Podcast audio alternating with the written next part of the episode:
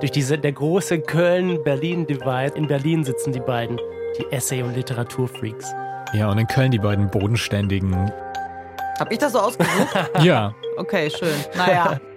Und jetzt wird's ganz irre. Ich glaube, wenn ich das so erzähle, glaubt jeder, ich, ich habe irgendwas genommen oder so. Ich für mich finde, zu sagen, okay, der gefällt mir nicht, ich finde doof, was die sagen, deswegen ignoriere ich das. Ich weiß nicht. Ich finde das als Haltung nicht ganz so gut. Oh Mann, jetzt wird's schwer. Deutschlandfunk Kultur über Podcast. Heute mit mir, mit Kais Harabi aus der Über-Podcast-Redaktion.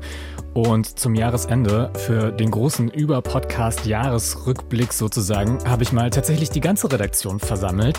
Ähm, neben mir sitzt Karina Schröder. Hallo Karina. Hi. Und äh, zugeschaltet sind Mike Herbstreuth. Hallo. Und Ina Plodroch. Hi. Wo erreichen wir euch denn gerade? Ihr erreicht uns in Köln in einem Studio, in dem es sehr gemütlich und weihnachtlich aussieht. Schön. Hier sieht es, äh, glaube ich, nicht so weihnachtlich aus, oder Karina? Nee, aber ich würde mir als jetzt so eine Art Spoiler schon mal, ich würde mir so eine, also so eine Lampe wünschen, die wir zu so einer Art Weihnachtsbaum umfunktionalisieren könnten. Das wäre toll. Wir haben uns äh, heute hier als kleine Festgemeinde sozusagen versammelt, um einen kleinen Rückblick zu machen auf das Podcast-Jahr 2023. Und natürlich, wie in jeder Ausgabe, haben wir auch ein paar Podcast-Empfehlungen im Gepäck. Drei Stück, diesmal direkt aus der äh, Über-Podcast-Redaktion. Podcasts, die dieses Jahr mh, hm, vielleicht ein bisschen überhört wurden, übersehen wurden und ähm, Geheimtipps oder Tipps, die man auf jeden Fall äh, mit ins neue Jahr nehmen kann, mit ins Jahr 2024. Und bevor wir mit den Tipps loslegen, aber erstmal so die Frage, wie war denn euer Podcast-Jahr so? Vielleicht ähm, mag Ina erzählen. Hm. Ja, also mein Podcast, ja, was ich so gehört habe, war grob aus dem Bauch heraus gesprochen so mittel. Ich habe das Gefühl, meine eigene, äh, also ich bin in diesem Jahr habe ich bei mir eine totale Storytelling-Übersättigung festgestellt. Also dass ich dachte, ich kann es irgendwie nicht mehr hören. Ich habe auch nicht mehr so richtig Lust und es packt mich auch selten, weil ich das Gefühl habe, es ist alles immer nach so einem gleichen, nach so einer gleichen Formel erzählt und ich habe das Gefühl, ich weiß dann schon, was irgendwie kommt, wie der Sound ist und irgendwann sagt irgendwer, ja, und du wirst nicht glauben, was da noch kommt. Und dann denke ich, ja, oh, wahrscheinlich so. ähm, aber es gab trotzdem ein paar Podcasts, die mich total überzeugt haben. Äh, zum Beispiel Teurer Wohnen, darüber haben wir äh, bei Über Podcast gesprochen. Wir hatten auch äh, Charlotte Thielmann zu Gast dann nochmal, was die Hostin war von diesem Podcast. Also es gab ähm, Ausnahmen, aber ich bin doch auch oft auf so alte Bekannte wieder zurückgefallen und habe die Drinnies gehört oder habe die Kaulitz Hills gehört ähm, und kam mir sehr uneinfallsreich dabei vor, aber habe auch gemerkt, Podcast kann auch einfach so, so ein bisschen Wohlfühlatmosphäre sein. Mike, ging es dir auch so, dass du ähm, die Schnauze voll hattest sozusagen von diesen Storytelling-Podcasts dieses Jahr? Die Schnauze voll nicht unbedingt, aber ähm, dass alles sehr oft nach so einem gewissen Schema abläuft, das ist mir irgendwie auch so ein bisschen über teilweise. Und ich habe gemerkt, dass bei mir, also man irgendwie, glaube sagt ja, man hat so fünf bis sieben Podcasts, die man hört und wenn irgendwie was Neues dazukommt, dann muss was anderes rausfallen, weil man die, nicht die Kapazität für mehr hat. Ich habe gemerkt, dass bei mir und nicht nur bei mir, ähm, auch aus, so aus meinem Bekanntenkreis, ähm, ganz oft so ein paar Podcasts rausgefallen sind, wo man früher gesagt hat, die, die hören alle. Und zum Beispiel, du meintest ja, Ina, dass du Drinis wieder zurückgefallen ähm, bist drauf. Drinis ist bei mir irgendwie komplett rausgefallen und auch bei ganz vielen Leuten, die ich kenne, wo man früher konnte man immer über Drinis zum Beispiel mit denen reden, ähm, die hören das irgendwie alle nicht mehr. Also ich habe das Gefühl, dass sich vielleicht so ein bisschen, bisschen zurück, zurückgeht, die Bereitschaft, bei solchen Sachen dran zu bleiben oder dass vielleicht der eine oder andere doch auch so einen Podcast, bei dem man sonst immer dabei war, so gestrichen hat von der Liste. Hast du dieses Jahr was gestrichen, Karina? Äh, ich musste Dinge streichen, weil sie zu Ende gegangen sind. Also äh, ich, ich fand das ehrlich gesagt ein ganz schön trauriges Podcast-Jahr. Einfach im Sinne von, man hat zum Beispiel bei Spotify so viele Menschen gehen sehen und es ist ja noch nicht so lange her. Ich erinnere mich an die Anfänge von Über-Podcasts und eine der ersten Sachen, die wir gemacht haben, war über Gimlet zu sprechen, über diese Produktionsfirma. Und die ist ja dann bei Spotify ähm, mit eingestiegen, beziehungsweise die wurden dann von Spotify aufgekauft. Und jetzt sind so langsam alle weg. Also meine Lieblinge, ähm, Reply All, ist nicht mehr da. Ähm, dafür haben wir äh, andere Ersatz, äh, Ersatz-Podcasts bekommen, wie zum Beispiel von ähm, PJ Vote äh, Search Engine. Das war schon ganz nett, aber ist nicht ganz so gut wie Heavyweight. Und jetzt als letztes auch noch, ich muss es leider sagen, aber es hat mir wirklich das Herz gebrochen, Heavyweight von Jonathan Goldstein, einer der absolut besten Podcasts, die ich jemals im Leben gehört habe. Ich habe immer gesagt, wenn ich mal Podcast wenn ich mal richtig große Podcasterin werden will, also wenn ich mal wachsen will, dann will ich auf jeden Fall eine Jonathan Goldstein werden. Vielleicht hat er ja jetzt Kapazitäten, mir das beizubringen, so zu werden. Muss einfach mal eine E-Mail hinschreiben. Vielleicht mhm. hat, er, hat er ja jetzt Zeit dafür. Aber ich fand es auch irgendwie ähm, bemerkenswert, dass viel dieses Jahr zu Ende gegangen ist. Mhm. Mm, also nicht nur von diesen großen Formaten wie Heavyweight oder ähm, Reply All, sondern auch so viele kleine Formate. Ich habe zum Beispiel immer den, den Popkultur-Podcast vom US-Magazin Vulture ganz gerne gehört, mhm. Into It.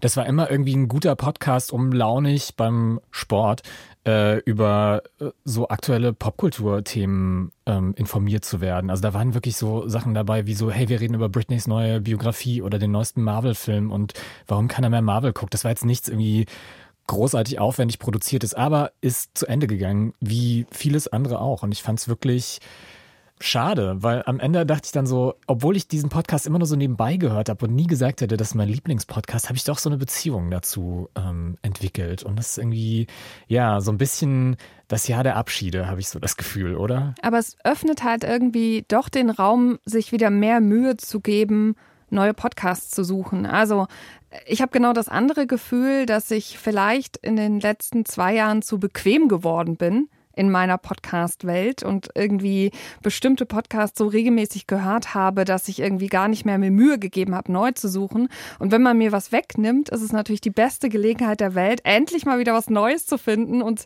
und sich durchzuwühlen und eben auch so ganz kleine Schätze vielleicht rauszugraben. Aber was heißt das denn? Also, ähm, ich hatte mich gefragt, okay, jetzt Spotify streicht Podcasts, die irgendwie eine Milliarde Preise gewonnen haben, die so eine Plattform ja eigentlich will. Dann Vulture, ja auch ein Kulturmagazin, streicht seinen Popkultur-Podcast. Also haben jetzt irgendwie dann doch die Leute keinen Bock mehr drauf, solche Sachen zu produzieren oder solche Medien das zu machen? Oder was, was heißt das jetzt so im, ich weiß nicht, im großen, im großen Gesamtkontext? Oder hören es dann einfach zu wenig Leute? Oder hören ne? es zu wenig. Also ich glaube ja. Also ich meine, klar, ähm, solchen Filmen geht es ja oft darum, dann irgendwelche Kosten einzusparen, aber mhm. sie würden es ja auch, also sie sind ja auch nicht irgendwie komplett wahnwitzig geworden und machen das einfach nur aus Fun, streichen diese Podcasts. Wahrscheinlich ist der Kosten-Nutzen-Wert ähm, bei einer Analyse irgendwie rausgekommen, ja, lohnt sich nicht für uns oder ich weiß nicht, was meint ihr? Ich fürchte, dass es genau so ist. Also als Spotify ange angefangen hat, in diesen Podcast-Markt einzusteigen, haben die sich, glaube ich, mehr davon erhofft, dass das wieder eine andere Größe von Kunden anziehen würde. Und ich glaube vielleicht, also ich hatte natürlich keine Zahlen, aber ich kann mir vorstellen, dass das vielleicht auch für kurze Zeit funktioniert hat. Aber dann merkt man eben doch, wie teuer solche Formate sind und dass sich das einfach nicht relativiert. Im Gegensatz zu, ich meine, wir haben so oft bei Über-Podcast darüber gesprochen, aber einen Promi-Podcast zu machen, wo man einfach zwei Leute in, ins Studio setzt und die unterhalten sich, ist natürlich deutlich günstiger und viel einfacher umzusetzen. Und es geht ja gefühlt so ein bisschen sogar wieder mehr zum eigentlich müssen wir das Ding gar nicht mehr schneiden. Also ich bin fast manchmal so ein bisschen empört. Also ich will ja jetzt auch nicht die saubersten Schnitte der Welt, aber so ein paar Mal dachte ich schon, also die Wiederholung hätte ich jetzt rausgenommen oder so. Aber ich habe das Gefühl, heute in bestimmten Kreisen Podcast-Producer zu sein, heißt eigentlich, ich habe vorne einen Jingle dran gepappt und das macht mir ein bisschen Angst. Und ich glaube, dass auch das ein Anzeichen dafür ist, dass man gemerkt hat, man muss sich vielleicht gar nicht so viel Mühe machen, und trotzdem hören die Leute das gerne. Ja, aber das, also das ist tatsächlich irgendwie auch so eine Befürchtung, die ich manchmal habe, wenn ich so Promi-Podcasts anhöre, dass ich mir denke, es reicht eigentlich nur noch zu wissen, so in welches Ende das Mikro, in welches Ende des Mikros man reinsprechen muss. Und mehr braucht es nicht für einen Podcast. Und das ist natürlich irgendwie einerseits schön, weil es wieder so diese anarchische ähm, Urenergie von Podcasts ähm, aufnimmt, aber gleichzeitig ist es halt mittlerweile ein richtig hart durchkapitalisiertes Business. Also Spotify geht es vor allem darum, irgendwie mit den, ähm, mit den Podcasts, die sie machen, natürlich irgendwie neue AbonnentInnen zu gewinnen. Und da sind die Kaulitz-Brüder zum Beispiel, glaube ich, eher ein Magnet als ein total toll durchproduzierter, schöner Storytelling-Podcast, der vielleicht noch irgendwie so eine poetische Ebene hat. Ich gucke da schon mal so ganz zwinkermäßig äh, Richtung Karina. Ja, ja, ich fühle mich schon angesprochen, ja. Also ich würde mal äh, ein großes Fragezeichen in den Raum stellen, ob die jetzt wirklich günstiger sind, weil man weiß ja nicht, was diese Promis bekommen. Was ich aber, was mir wirklich total auf den Senkel ging in diesem Jahr, ich habe das Gefühl, wir haben eine, also diese Durchpromisierung von Podcasts hat finde ich, noch so ein, ist noch so einen weiteren Schritt gegangen in diesem Jahr. Also klar, wir haben schon immer irgendwelche Promi-Laber-Podcasts gehabt. Aber ich habe den Eindruck, es geht jetzt sogar dahin, dass, äh, wenn es um recherchierte, äh, abgeschlossene Podcasts gibt, dass dort auch als Hosts ähm, gerne mal auf Promis zurückgegriffen wird. Und dass ähm, es auch immer mal Fälle gibt, äh, wir hatten das hier mit Schwarz-Rot-Gold von Cash Roberos, der neue Podcast, oder die machen das ja eh die ganze Zeit, dass sie auch keine Themen mehr recherchieren, sondern auch nur ähm, prominente Fälle oder einfach nur so Podcasts über prominente Personen machen. Das heißt, wir haben eigentlich alles ist nur noch voller Promis. Und das ist, fände ich, echt so. Sind die Hörenden wirklich so stumpf? Ich weiß es nicht. Ich weiß nicht, ob ich das stumpf nennen würde, wenn man sich anguckt, warum Leute. Promi-geil, so promi-geil. Naja, aber ich glaube, wenn man so, sich so diese ganzen Podcast-Marketing-Studien und alles, was es gibt, anguckt, dann hören die Leute ja Podcasts vor allem irgendwie, um unterhalten zu werden. Und natürlich sind bei der Unterhaltung so die Promis äh, ein großer Faktor. Also deswegen gibt es auch, auch Fernsehshows, in denen Prominente gegen Prominente spielen und alle irgendwie wie so eine große Familie sind. Also sowas wie, keine Ahnung, wer stiehlt mir die Show oder auch diese ganzen Talkshows in den dritten, so Riverboat und 3 nach 9 und wie die heißen, da reden ja auch nur Prominente mit Prominenten. Und ich glaube, das ist halt so ein Phänomen, was jetzt auch ähm, auf die Podcast-Branche übergegriffen ist, weil es einfach funktioniert und weil die Leute das auch einfach wollen. Ja, aber ich glaube, das, das Phänomen an sich ist ja gar nicht problematisch. Problematisch wird es natürlich, wenn dadurch der Platz für andere Sachen fehlt, die vielleicht ein anderes Publikum bedienen oder anders funktionieren oder wo es dann eben auch um die krasse Recherche geht, wo man jetzt eben nicht irgendwie jemand Prominenten hinsetzen will, der das dann, warum auch immer, dann hosten soll. Und der Trend geht ja eher dazu, dass offensichtlich solche Formate gestrichen werden für Promi-Formate. Ich glaube, dann ist es jetzt an der Zeit, ähm, Formate zu, zu bewerben und hochzuhalten und zu empfehlen, ähm, die vielleicht ein bisschen anders sind als prominente Reden mit Prominenten, auch wenn es ähm, Prominente gibt, die darin vorkommen werden. Das Stimmt, kann wenn ich schon mir mal. die Liste so anguckt, der eine oder andere Prominente ist dabei. Lasst uns doch einfach mal mit äh, unseren Empfehlungen anfangen. Und ich glaube, Karina, ähm, du hast einen Podcast mitgebracht, den ich vorhin schon so ein bisschen so halb scherzhaft angeteasert habe. Constellation Prize heißt er. Was ist das für ein Podcast? Das ist ein. Oh Mann, jetzt wird's schwer. Ich, in der letzten Folge hat Anja Ritze mich dafür gelobt, dass ich Ghost Story so gut zusammengefasst habe. Dabei habe ich einfach nur einen O-Ton abgespielt, weil es so schwer die, war, den Podcast zu erklären. Und jetzt kommt der nächste. Ich sollte mir mal Podcasts suchen, die einfacher zu erklären sind vielleicht. Aber braucht man nicht für gutes Marketing eine einfache Logline? ja, das stimmt. Der Küchenzuruf. Ähm, der Küchenzuruf. Es ist ein Podcast von einer Frau, die versucht herauszufinden, wer sie ist und welchen Platz sie in der Welt hat und welches Verhältnis sie zum Glauben hat. Das klingt wie eine gute Zusammenfassung. Und es ist sehr künstlerisch, deswegen hast du in meine Richtung geguckt. ähm, sollen wir zur Ergänzung einfach einen kurzen Ausschnitt vorspielen, dann mache ich das jetzt. These existential worries had always been present, but they were intensified by the pandemic. I wondered if I would ever be able to believe in something. Not an anthropomorphic God, not any denominational religion but a greater, motivating, overarching philosophy that would help me feel less lonely. So, sitting by that rainy window in Vermont, I did something very unlike me. I said a prayer that someone would appear who could show me the way forward.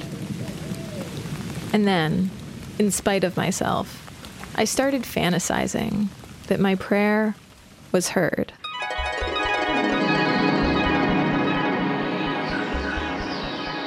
I imagined a council of spirits floating above me. Twelve guardian angels who were there from my birth and would be with me until death. Also ich glaube, es wird schon ganz gut deutlich, wie der Podcast ist. Denn es ist ein sehr, sehr persönliches Stück, es sind vier, vier Folgen, also ungefähr nur 20 Minuten. Es geht darum, dass diese Protagonistin, die wir gerade gehört haben, Bianca Gaver, sich sehr selbstkritisch betrachtet, sehr ironisch betrachtet und ihre Umwelt betrachtet und sich dann an eine, an eine Poetin wendet und die beiden versuchen, und jetzt wird's ganz irre. Ich glaube, wenn ich das so erzähle, glaubt jeder, ich, ich habe irgendwas genommen oder so. Aber die versuchen sozusagen in ähm, Nachtwanderungen sich selber und ihre Umwelt kennenzulernen und so etwas über sich und ihren Glauben zu lernen. Vielleicht kann man es so zusammenfassen. Ja, ich glaube, so irre finde ich oder so irre fand ich das gar nicht beim Hören. Aber wie ging's äh, euch denn, Ina? Wie fandest du den Podcast? Schon sehr irre, äh, so kurz zu machen. Also, äh, wenn ich jetzt mal, also ich habe angefangen, den zu hören und ähm, wie ich jetzt persönlich zu Spiritualität oder Glauben stehe, erstmal beiseite ähm, gestellt. Ich habe überhaupt nicht verstanden, also wer ist sie? und dadurch bin ich irgendwie überhaupt nicht reingekommen, weil ich dachte, ja, okay, du bist halt irgendeine wahrscheinlich Autorin, Journalistin. Ja, die oder? ist halt ziemlich, also äh, für die Nerd-Gemeinde in den Podcast-Welten ist die ziemlich bekannt, weil die sehr, sehr viel experimentelles Zeug macht. Ich glaube, sie war auch mal bei This American Life. Also die ist sozusagen in den US-Podcasts ziemlich bekannt als so eine überkreative. Ich weiß nicht, ob ihr euch an die Szene erinnert. In der ersten Folge gibt es diese Szene, dass diese Autorin sie dann anruft und quasi sogar sagt, ich fühle mich so geehrt, dass du mich anfragst. Ich weiß gar nicht, ob ich in deinem Podcast vorkommen kann. Und da merkt man so ein bisschen, die ist schon ein Ding in den USA. Mhm. Und die ist vor ja. allem unter so Künstlern und Poeten ein Ding. Das soll aber nicht gegen dich, Ina, sprechen, mhm. sondern eher, die ist unter den Nerd-Nerds, in den Nerd-Ecken, unter den Nerdsteinen, da ist die ungefähr so der, so der berühmteste Mensch als Nicht-Nerd absolut unbekannt und ich habe mich die ganze Zeit gefragt, warum soll ich ihr denn das jetzt, warum soll ich dann da jetzt zuhören? Und es war mir zu schwurbelig, zu. Ich habe mich auch gefragt, warum machst du denn das? Und ich weiß es nicht. Das ist ähm, nicht mein Podcast. Mir ging es am Anfang so ähnlich wie Ina, dass ich, äh, ich finde an dem Podcast so ein bisschen problematisch, dass ich am Anfang wird mir nicht erzählt, warum das jetzt für mich interessant sein sollte. So, es gibt, es fängt so ein bisschen an mit dieser Frau, die irgendwie, ja, hatte in der Pandemie eine schwere Zeit und irgendwie weiß nicht, ob sie, ob sie gläubig ist oder nicht und so. Und man denkt so ein bisschen so, so, okay. Also, ja, also ich kenne, es gibt sehr viele Leute, die da eine schwere Zeit haben und die irgendwie nicht so genau wissen mit Spiritualität, ja, nein und sowas. Aber eben, mir hat am Anfang so ein bisschen dieser, dieser Dreh gefehlt, warum das für mich persönlich jetzt irgendwie spannend sein soll oder ob das irgendwie für was Größeres steht oder sowas. Und ähm, ich hatte ein, äh, eine Sache, wo ich so ein bisschen, ich glaube, wo ich das erste Mal so ein bisschen mit den Augen rollen musste. Da war, ich glaube, es geht darum, dass sie mit ihrem, sie hat ja auch einen Mitbewohner, äh, mit dem sie in der Pandemie immer abhängen kann. Also war ja nicht mal so einsam oder sowas. Aber ähm, sie geht da mit dem, läuft durch die Straße und ähm, wirft dann eine Münze, ob sie links oder rechts gehen wollen. Und dann wirft sie halt diese Münze und dann kommt irgendwas von wegen so, in dem Moment, als ich diese Münze in die Luft warf, musste ich an das denken, was mein Großvater damals mir gesagt hat zum Thema Spiritualität. Und dann dachte ich so, nee, also nee, hast du nicht in dem Moment. Das, ist, das sind solche Sachen, die dann im Nachhinein, genau in diesem Moment kam mir diese und diese Sache. So, nee, das, das war in dem Moment nicht so, das garantiere ich dir.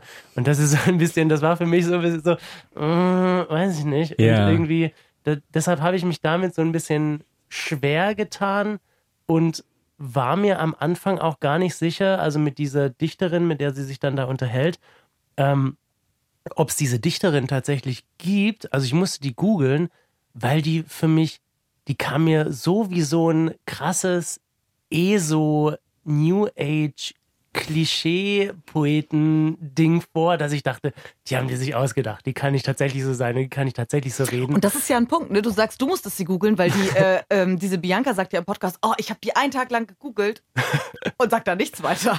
Ne, das ist ja auch, finde ich, so ein Punkt. Also, dann sag uns doch, wer die ist. Ein bisschen zumindest. Ich kann ja mal den Namen verraten von ihr. Sie heißt Terry Tempest Williams. Ja. Also, das ist jetzt aber, ähm, ich hätte vielleicht vorher sagen müssen, Carina, ich schätze dich unfassbar und ich glaube, dass niemand, den ich kenne, mehr Ahnung von Podcasts, äh, mehr Ahnung von Podcasts hat als du. Und ich, ich liebe dich wirklich, aber der Podcast, den fand ich wirklich nicht so richtig gut. Okay, dann steige ich jetzt hier ein und äh, stelle mich auf Karinas Seite, weil ich fand den Podcast tatsächlich ziemlich gut und ich finde die Kritik, ähm, die du geäußert hast, Mike, so zum Beispiel an dieser einen Szene, wo sie irgendwie Münze werfen und dann in dem Moment sagt, da habe ich mich erinnert an das und das, was mir mein Opa gesagt hat. Ich habe so ein bisschen das Gefühl, dass Podcasts oder dass, dass wir auch als KritikerInnen immer noch so sehr dazu neigen, so Podcasts als journalistisches mhm. ähm, Medium zu sehen. Aber ich, das ist ein sehr literarischer Podcast, der auch aus einer sehr literarischen Tradition kommt. Oder Tradition ist eigentlich zu viel gesagt. Diese, das ist so ein relativ junges Genre noch, das so, so verschiedene theoretische Elemente miteinander verbindet und aber so so relativ en vogue ist, so eine so Nature Writing, ähm, spazieren gehen und, und dabei was über sich, so dieses Flanieren und was über sich und und die Stadt erfahren. Das ist so literarisch kam das irgendwie mit Corona total hoch. Da gibt's zum Beispiel so, so ein Berliner Autor Paul Scratton, der zum Beispiel einmal die Stadtgrenze von Berlin abgewandert hat und darüber so ein Essayband geschrieben hat. Und genau in dieser in diesem Genre habe ich diesen Podcast auch gesehen und das ist alles irgendwie so ein bisschen so New Agey und ESO, aber es ist halt Literatur und es ist kein kein Journalismus, den sie da macht. Und als Essay, als Höressay sozusagen, hat es für mich total gut funktioniert. Vielen Dank, dass du das sagst. Also, weil genau, also ich kann eure Kritik auch verstehen, aber ich fand genau das erfrischend, dass ich am Anfang nicht die ganzen Infos kriege. Ich hasse diese ersten Folgen, die jetzt total on vogue bei Storytelling-Podcasts sind, wo man dir nämlich erstmal eine Folge lang erklärt, was du in diesem Podcast lernen sollst und welche Stationen wir abgehen und wo es dann hingeht. Und damit du auch wirklich jeden Punkt mitbekommst, erzähle ich dir das 40 Minuten lang. Und ich denke so, ist das eine Bewerbungsfolge oder was soll das sein? Warum nicht einfach anfangen, nicht einfach machen. Also da, mich hat genau das Gegenteil. Mich hat das so reingezogen, dass ich dachte, ich bin hart verwirrt und ich liebe es. ich möchte auch manchmal hart verwirrt sein dürfen.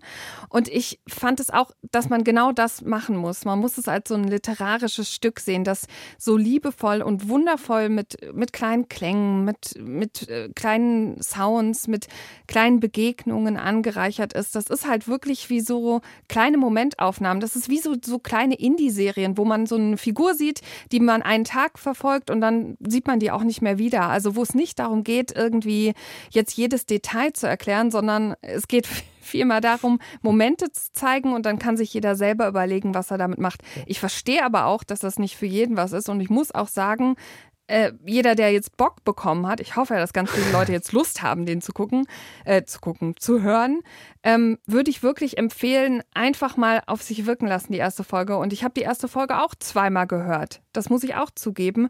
Aber mich hat es dann total bekommen, wie verletzlich sie ist, wie offen sie ist, wie nackig die sich machen und wie, wie auch emotional mich das Ganze gepackt hat. Also ich glaube auch, dass das funktionieren kann. Ich fand nur, ähm, dafür, dass ich ihr zuhören soll und mit ihr so diese auf diese Reise gehen soll, da fand ich sie dann aber einfach nicht interessant genug oder spannend genug oder sowas, also oder nicht sympathisch genug, ich weiß es nicht. Also irgendwie hat sie halt am Anfang so erzählt, wie schwer die Pandemie für sie war und ehrlich gesagt, ich so, ja, nee, war es eigentlich ehrlich gesagt nicht so richtig. Also das war irgendwie so ein bisschen mh, hm, ja, vielleicht fand ich sie einfach Aber man nicht kann ja auch genug, einsam sein, wenn man nein, mit nein, anderen nein, zusammen ja, ja, ist. Also ja, klar, das nee, kann man ich, ja ich schon sein. Aber das ich verstehe, was Fall, du sagst. Und Aber ich dachte so, es waren für mich so ein bisschen so, ich finde sie nicht, nee, sie, das interessiert mich nicht, was ihr so jetzt passiert ist, so richtig. Mhm. Also Dafür, dass es so sehr auf sie fokussiert ist, ist es halt am Anfang so sehr viel, fand ich von ihr ja, ach, und dann war das und dann habe ich mich da so gefühlt und sowas und das, hm, irgendwie hat mich das nicht richtig gepackt. Aber das ist ja auch wieder so eine der Charakteristiken für ein Essay und ich würde, ich würde jetzt gerne mal Ina fragen, so bekommen wir dich mit dem literarischen Engel auf diesem Podcast wenigstens ein bisschen überzeugt? Heißt, musst du nicht auch an die Folge denken, in der wir zusammen SWR 2 Essay gehört haben? Ja, schon auch ein bisschen. So. Wenn wir das jetzt nochmal nachhören, wir kennen Also die Antwort ist nein. Ja, exakt. Aber eine Sache noch, die, also das ist die zweite Staffel von The Constellation Prize. Es gibt eine erste Staffel und die erste Staffel sind jede Folge eine Kurzgeschichte. Vielleicht zum Einsteigen, auch das so ein versöhnlicher Moment, reiche ich euch hier die Hand und sage, Vielleicht versucht ihr nochmal so eine Kurzgeschichte zu hören, wenn ihr euch für sie interessiert. Aber es ist okay. Ich kann auch alleine mit, mit Kais in den Sonnenuntergang spazieren und Podcast hören. Constellation Prize heißt der Podcast von Bianca Gaver und Karina ähm, Schröder aus der Überpodcast-Redaktion hat den mitgebracht. Danke Karina für diesen tollen Tipp, den ich zumindest sehr gefühlt habe. Ähm, Mike und Ina leider nicht so. Aber vielleicht ändert sich das bei dem Podcast, den Mike mitgebracht hat. Acid Dream heißt er und kommt von der BBC. Und ähm, es geht um LSD und ist so ein bisschen Breaking Bad in Wales, oder Mike?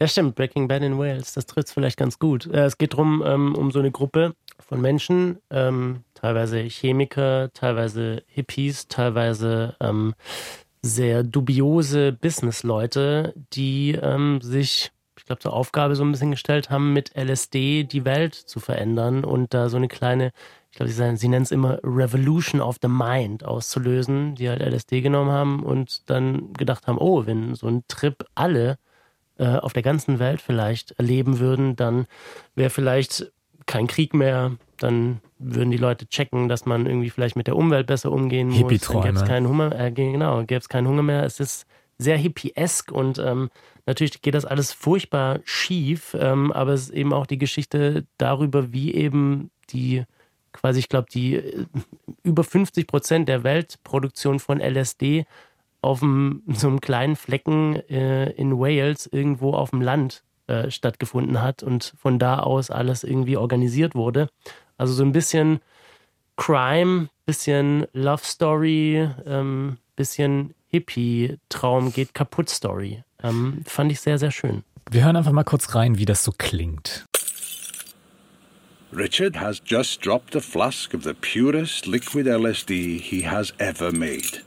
Trying to clean up the acid, ah. he cuts his hand. In this moment, huge amounts of liquid acid pour directly into Richard's bloodstream. Richard has just ingested enough acid to supply Woodstock. Suddenly, he's acutely aware of the fact that he's doing something highly illegal in a university lab in the centre of Liverpool. He needs to get out of there. He needs to get home.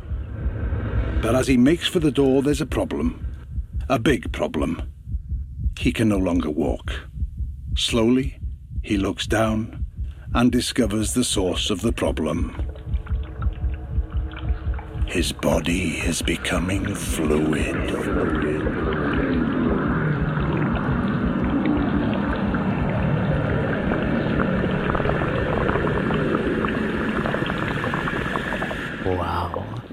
Ja, das klingt einfach richtig. Gutes geil. Sounddesign. Ja, und es ist auch einfach dieser geile walisische Dialekt Total. von äh, Reese Evans, äh, wie man ihn richtig ausspricht, habe ich jetzt gemerkt. Schauspieler, den man vielleicht ähm, als, ich glaube, die meisten kennen ihn als den verrückten Kumpel von Hugh Grant in Notting Hill, glaube ich, oder? Wirklich? Der das ah, spricht, ja. Ach, genau. Der ist ähm, das. Ja. Ich hatte so einen David, Atten, äh, David Attenborough-Vibe, ja. irgendwie so BBC-Doku, genau, Tiere. So Der hat natürlich echt eine Wahnsinnsstimme und ich mag eben auch so, so dieses Sounddesign ist sehr schön und irgendwie hat der Podcast ähm, alles so ein bisschen, finde ich. Also er hat auch, es werden Leute interviewt, die tatsächlich dabei waren. Manche Passagen aus irgendwelchen Autobiografien werden von SchauspielerInnen gelesen. Es hat diesen geilen Erzähler, geiles Sounddesign. Es ist irgendwie vielleicht ähm, dann, wenn ihr eher auf so ein bisschen unkonventionelles Storytelling steht, es wird am Anfang, ähm, gibt es immer wieder Teaser auf so Sachen, so, ah nee, ja, jetzt irgendwie, da kommt dann noch die Polizei ins Spiel, aber jetzt noch nicht, jetzt geht es erstmal darum und es wird immer so angedeutet, dass da noch einiges passieren kann und schief geht. Also das war irgendwie sowas, was ich total schön zum Hören fand, eine bisschen obskure Geschichte. Ähm, ich hatte am Anfang so ein bisschen Sorge, dass ähm, LSD vielleicht so ein bisschen zu positiv gesehen wird. Also das dreht sich so gegen Ende. Natürlich irgendwie findet man dann auf einmal, wenn man das hört, so LSD, oh, hm, oh interessant, könnte ich vielleicht auch mal ausprobieren, aber ähm, es kommt dann schon noch in den Podcast rein, dass das ähm, vielleicht auch keine gute Idee ist. Ich habe im Freundeskreis so eine ein bisschen tragische Geschichte von einem Elternteil, der auf so einem LSD-Trip hängen geblieben ist und seitdem oh. ähm, sehr krasse Pflege braucht. Deshalb war ich da am Anfang so ein bisschen skeptisch, aber ich finde, es wird sehr gut so gedreht, dass das jetzt nicht ähm, allzu sehr verherrlicht wird. Ähm, ja, aber ähm, fand ich sehr kurzweilig, toll produziert und äh, war so eins meiner Highlights äh, in diesem Jahr. Ina, kann dich dieser Podcast überzeugen? Ich fand, was mich tatsächlich überzeugt hat, war das Sounddesign. Und wir sagen hier, glaube ich, oft im Podcast, ja, das Sounddesign war gut, aber da war es wirklich krass, fand ich. Also ich habe das, äh, ich höre Podcasts sehr oft beim Fahrradfahren und da habe ich immer nicht besonders gute Kopfhörer auf, bewusst, weil ich irgendwie so ein bisschen auch mitkriege, was um mich herum passiert. Und ich weiß noch, ich bin da lang gefahren und habe mich mehrfach umgedreht und dachte, warte, war, war das jetzt im Podcast? War das jetzt irgendwie auf der Straße? Weil das so, so gut produziert war und der Sound irgendwie so von überall kam, selbst auf so äh, Billo-Kopfhörern, ähm, so Ohrstöpsel. Das fand ich total ähm, krass und auch die Musik und also das war auch viel mit diesem Spiel aus ganz ganz, ganz voller Sound, viel Musik, aber auch so kleine Feinheiten. Das fand ich super. Ähm, mit diesem Storytelling, es gab schon oft diese Ansätze mit so, und was dann passiert, könnt ihr nicht glauben. Oder was dann passiert, konnte er nicht glauben. Und sowas. Aber ich ja, okay. Ähm, und ich hatte so ein bisschen den Eindruck, in den letzten Jahren wurden irgendwie sehr, sehr viele Drogengeschichten erzählt. Mhm. Trotzdem Ja. hatte ich diese jetzt noch nicht gehört. Also deswegen ähm, war es auch doch wiederum okay. Mhm. Also ich fand ihn, fand ihn sehr überzeugend, ähm, auch wenn ich sage, es gab diese sehr Schema F-mäßigen Storytelling-Elemente, die konnte ich aber noch verzeihen. Ich glaube, diesmal bin ich der miese Peter in der Runde, weil mich hat zwar das Sounddesign auch total überzeugt. Also ich fand gerade diese so, es hat so dieses gef- psychedelische Gefühl irgendwie sehr gut klanglich ähm, umgesetzt, vor allem auch in, also zum Beispiel in dieser Passage, die wir irgendwie eingangs gehört haben. Das klingt einfach richtig geil. Aber am Ende fand ich diese, diese Geschichte, die hat mich nicht so vom Hocker gehauen, muss ich sagen, weil ich irgendwie immer so dachte, so ja, am Ende ist es so eine typische Geschichte von so, ach ja, die Briten sind alle ein bisschen wunderlich und dann haben sie da irgendwie 60 Prozent des weltweiten LSDs irgendwie produziert in so einem kleinen Dorf in Wales und es hat mich an, an so einen Film erinnert, den es irgendwie mal vor, keine Ahnung, 20 Jahren oder so gab, namens Grasgeflüster, wo dann so eine Witwe, die finanziell nicht mehr über die Runden kommt, Ach ja, stimmt, ja. ähm, anfängt, ähm, Marihuana an, oder Cannabis anzubauen und dann auch irgendwie in, ähm, in das organisierte Verbrechen verstrickt wird. Und es ist immer so wie so eine, wie so eine Feelgood-Komödie irgendwie so. Und da, irgendwie war, war das für mich so das Schema F, das ich an diesem Podcast angelegt habe und konnte mich dann gar nicht mehr so richtig darauf einlassen, was der mir eigentlich erzählt. Das fand ich irgendwie, glaube ich, wegen des Sounddesigns ein bisschen schade. Aber ja, ich hab's nicht gefühlt, ist, glaube ich, der Satz, der da zutrifft. Wie ging's dir, Karina? Also ich muss auch sagen, ich finde, es gibt halt, ich finde das Storytelling überhaupt nicht überraschend oder äh, einfallsreich. Also diese Andeutung, das kennt man aus tausend Serien, wenn die, die, die Szene stoppt und dann kommt so ein und äh, wie ich in die Lage gekommen bin, das gucken wir uns dann nochmal an oder so. Also ich war nicht so richtig geflasht davon.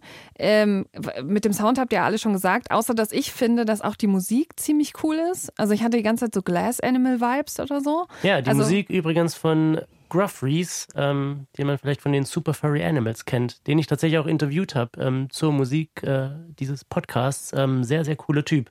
Auch äh, mit dickem walisischem äh, Akzent. Deshalb habe ich ihn teilweise gar nicht verstanden, aber äh, cooler Typ. Ja, also da, die Musik ist, ist auch sehr, sehr cool, der Sound ist cool, aber ich hatte am Anfang, wie gesagt, so ein bisschen Tier-Doku-Vibes und war so ein bisschen, also es war fast ein bisschen einlullend. Wunderliche auch. Briten in freier Wildbahn. Richtig. Wir gucken uns das jetzt nochmal ganz genau an. Ähm, das, also das hat mich so ein bisschen eingelullt. Ich muss trotzdem sagen, klar, diese LSD-Flashs und so, das ist alles ganz schön und so. Aber ich war auch von der Story nicht so gepackt, dass ich jetzt gesagt habe, oh wow, das habe ich noch nie gehört oder das ist ein Podcast, den ich noch nie gehört habe. Also es ist immer so ein bisschen auch an der Grenze von so überspitzt, dass man fast in die Satire rutscht. So, weil manche Sachen so, nicht. so übertrieben waren. So, Based on Überzeichnet. true events. Äh, ja. Ach so, das reicht heute schon, Life um is stranger than fiction. Ich habe das ja eingangs so ein bisschen als Breaking Bad in Wales beschrieben. Würdet ihr sagen, das ist was, womit Breaking Bad-Fans ihre Freude haben könnten? ich glaube, dafür ist es nicht crimig Mhm. genug vielleicht. Also ich fand halt ganz interessant, dass es immer diesen, diesen Überbau gibt mit dieser quasi diese Weltverbesserung, die eigentlich äh, irgendwie im Vordergrund für diese Leute stand, was aber einfach komplett schief gegangen ist. Und natürlich ähm, gibt es dann am Ende auch in den späteren Folgen gibt es auch echt heftige ähm, Erzählungen von einer, die ähm, deren ganzes Leben zerstört wurde durch diesen LSD-Handel, ähm, was irgendwie einen dann nochmal, wo dann auch irgendwie der, man hat fast das Gefühl, ein bisschen anderen Podcast zu hören, weil da dieser Sound dann auch ähm, komplett weg ist und eben diese Erzählung von ihr im Vordergrund steht. Also ähm, da sind wirklich auch eben viele Leben dran kaputt gegangen. Ähm, aber es ist halt nicht dieses ähm, coole Draufgänge ähm, Kriminellentum, sondern es ist irgendwie so eine, ja, so ein bisschen anderen Dreh. Also ich glaube nicht unbedingt, wenn man auf Breaking Bad steht, steht man automatisch auf diesen Podcast. Es sind sehr, sehr unterschiedliche Drogengeschichten. Zumal ich weiß gar nicht, ob die Leute, die Breaking Bad total gerne äh, geschaut haben, das nur wegen der Drogenthematik gerne geschaut Ja, wollten die nicht auch so ein bisschen diesen coolen Anti-Helden, ähm, den gibt es da das nicht so richtig. Gut erzählt, ja. aber eine gute Story, ne? Ja. ja. So ein bisschen in die Richtung geht auch der Podcast Acid Dream, aber erzählt dann weitaus vielschichtiger von ähm, LSD und Leuten, die LSD produzieren in der walisischen Provinz. Und mitgebracht hat ihn Mike. Danke, Mike.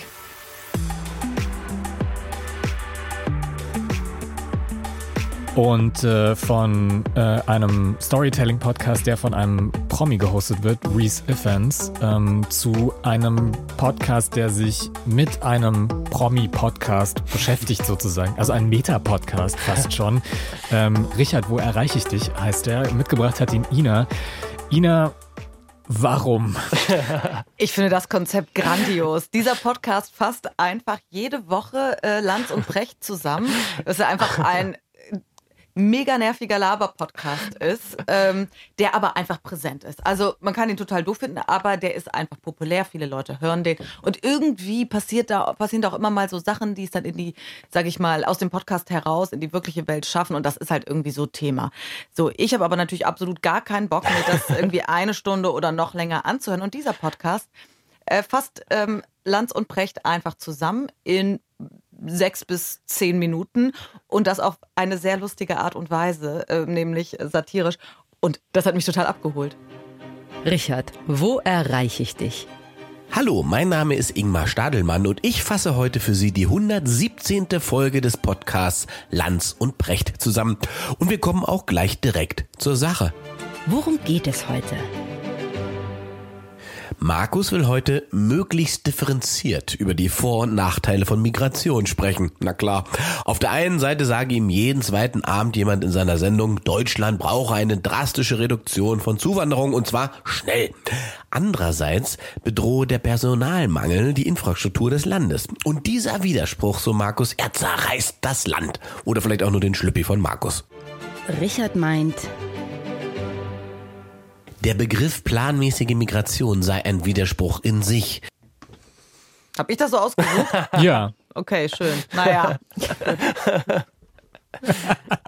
ja. Ina, also, was haben wir da gerade gehört?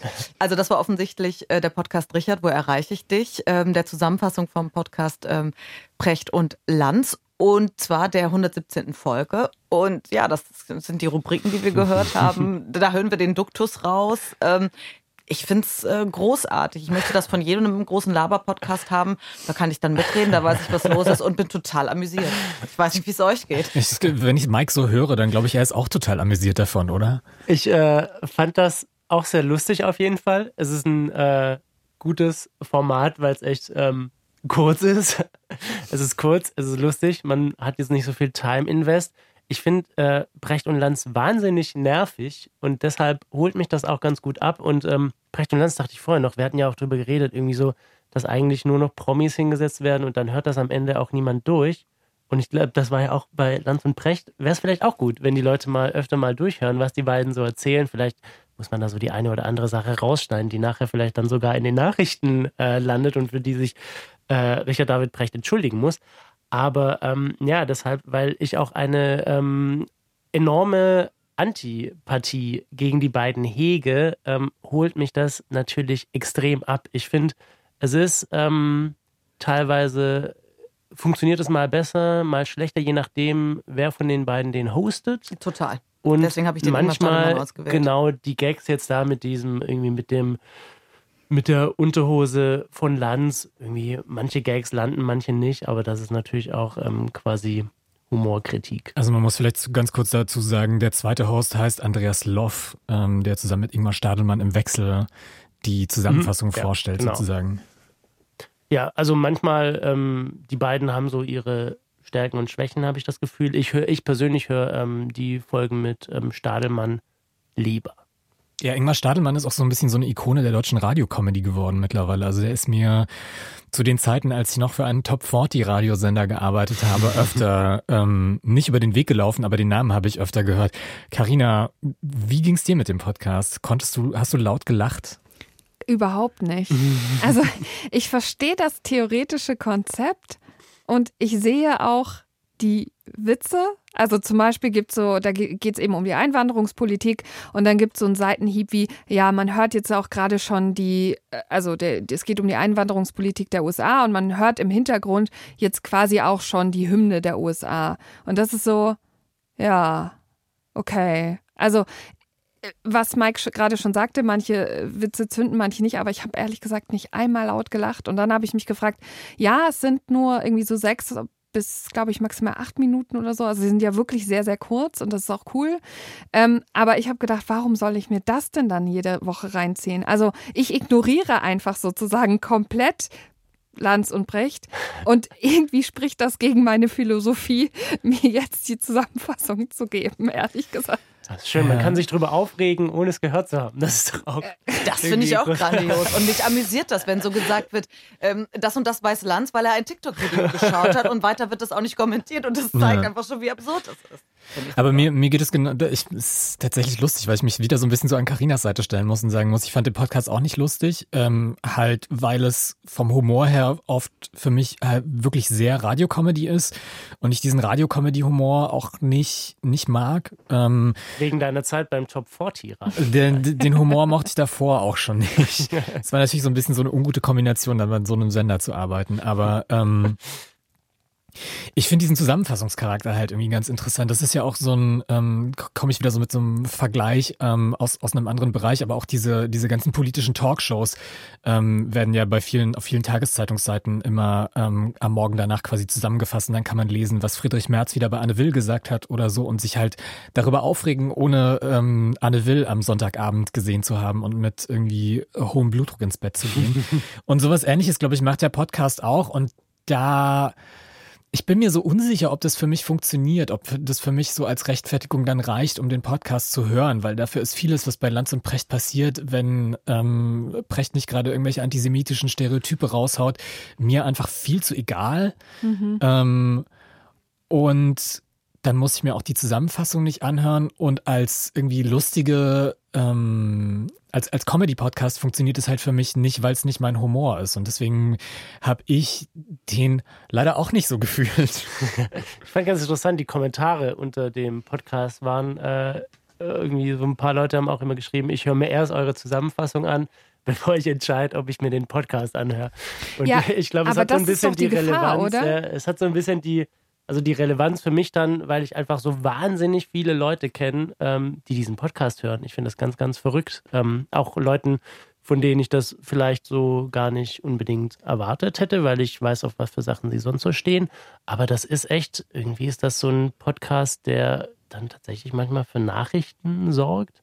Und ähm, dann finde ich, geht das klar. Ich mag ja auch diese, ich habe früher auch immer die, ähm, die OC-Recaps durchgelesen. Die waren auch immer, ich mag irgendwie sich sowas anzugucken, das so ein bisschen lustig zusammenzufassen. Finde ich ein gutes Genre. Recaps. Zumal, ja. ich meine, dieser Podcast ist einfach groß und ich für mich finde, zu sagen, okay, der gefällt mir nicht, ich finde doof, was die sagen, deswegen ignoriere ich das.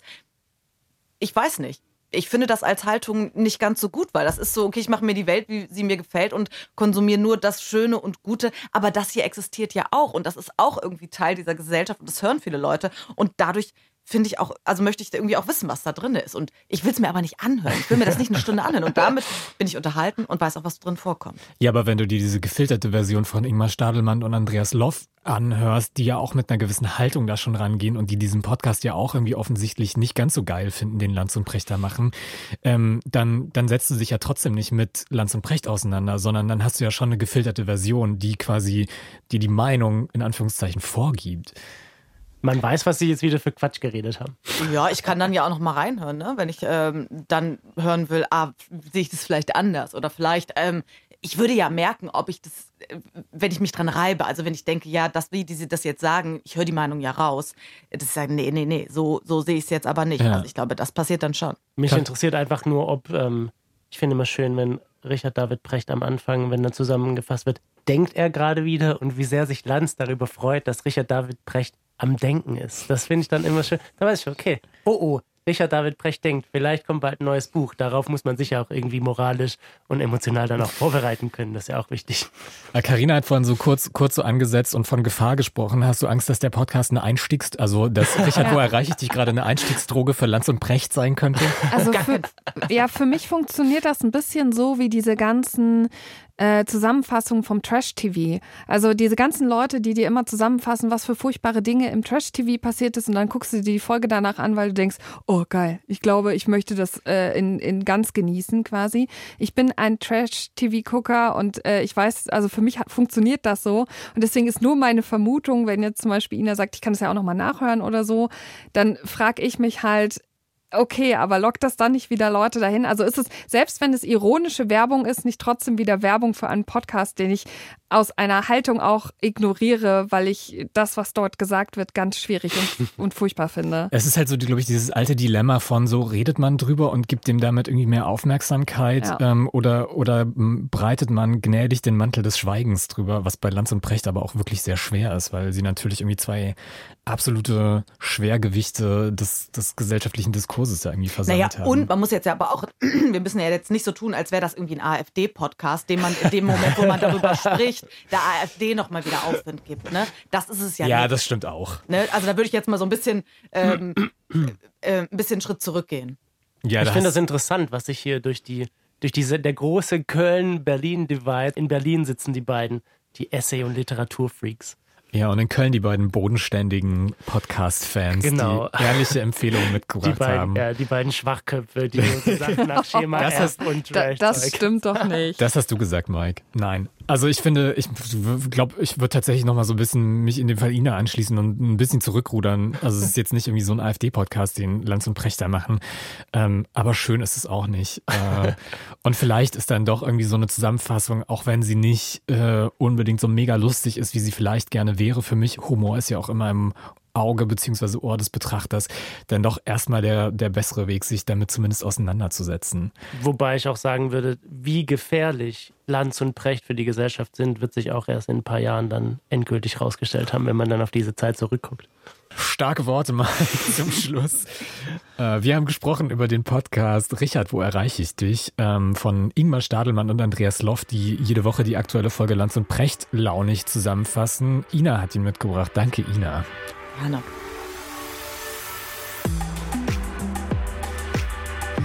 Ja, und damit sind wir eigentlich schon am Ende angekommen unserer kleinen äh, über-Podcast Weihnachts-, Neujahrs-, Rückblicks-, Feierei. Carina Schröder, schön, dass du vorbeigekommen bist. Na klar, das kann ich mir nicht nehmen lassen. Vor allem, wenn ich es geschafft habe, einen Podcast zu finden, den Mike nicht mag. Das ist für mich eine Revolution. Ich weiß gar nicht, wie wir jetzt in Zukunft miteinander reden sollen. Vielleicht müssen wir da einen extra Feiertag für einführen Ja, hier. ja, aber ist das ein Feiertag oder ist es eher der Untergang einer ganz besonderen Freundschaft? Direkt die Nummer aus den Kontakten gelöscht. Mit dabei war auch Ina Plodroch. Danke, Ina. Ja, danke euch. Und Mike Herbstreuth. Vielen Dank. Ich fand es sehr schön. Vor allem sehr schön, dass man irgendwie nicht diesen Druck hatte, diese ganze Sendung irgendwie am Laufen zu halten. Ich weiß nicht, Kais, hast du den Druck gespürt? Wie war es für dich? Ach, für mich war es irgendwie ganz entspannt. Ich meine, mit euch macht es natürlich Spaß. Ich bin sehr froh und sehr glücklich, dass wir es mal geschafft haben, alle vier zusammen einen Podcast zu machen. Sonst äh, sehen wir uns ja eigentlich immer nur einzeln und in irgendwelchen ähm, Teams-Meetings und nie mal so zusammen in einem Podcast. Also das war irgendwie sehr, sehr cool. Das ist ein schönes, ja, quasi Weihnachtsgeschenk an mich selber, das ich mir gemacht habe. Ich hoffe, ihr habt euch auch gefreut. Und äh, ihr liebe Über-Podcast-HörerInnen, ihr könnt natürlich jetzt erstmal, wenn ihr diese Folge gehört habt, die Podcasts hören, um die es ging. Richard, wo erreiche ich dich? Acid Dream und Constellation Prize. Und Ende Januar kommt dann wieder eine neue Über-Podcast-Folge mit drei neuen Tipps von uns und Gästen für euch. Danke fürs Zuhören.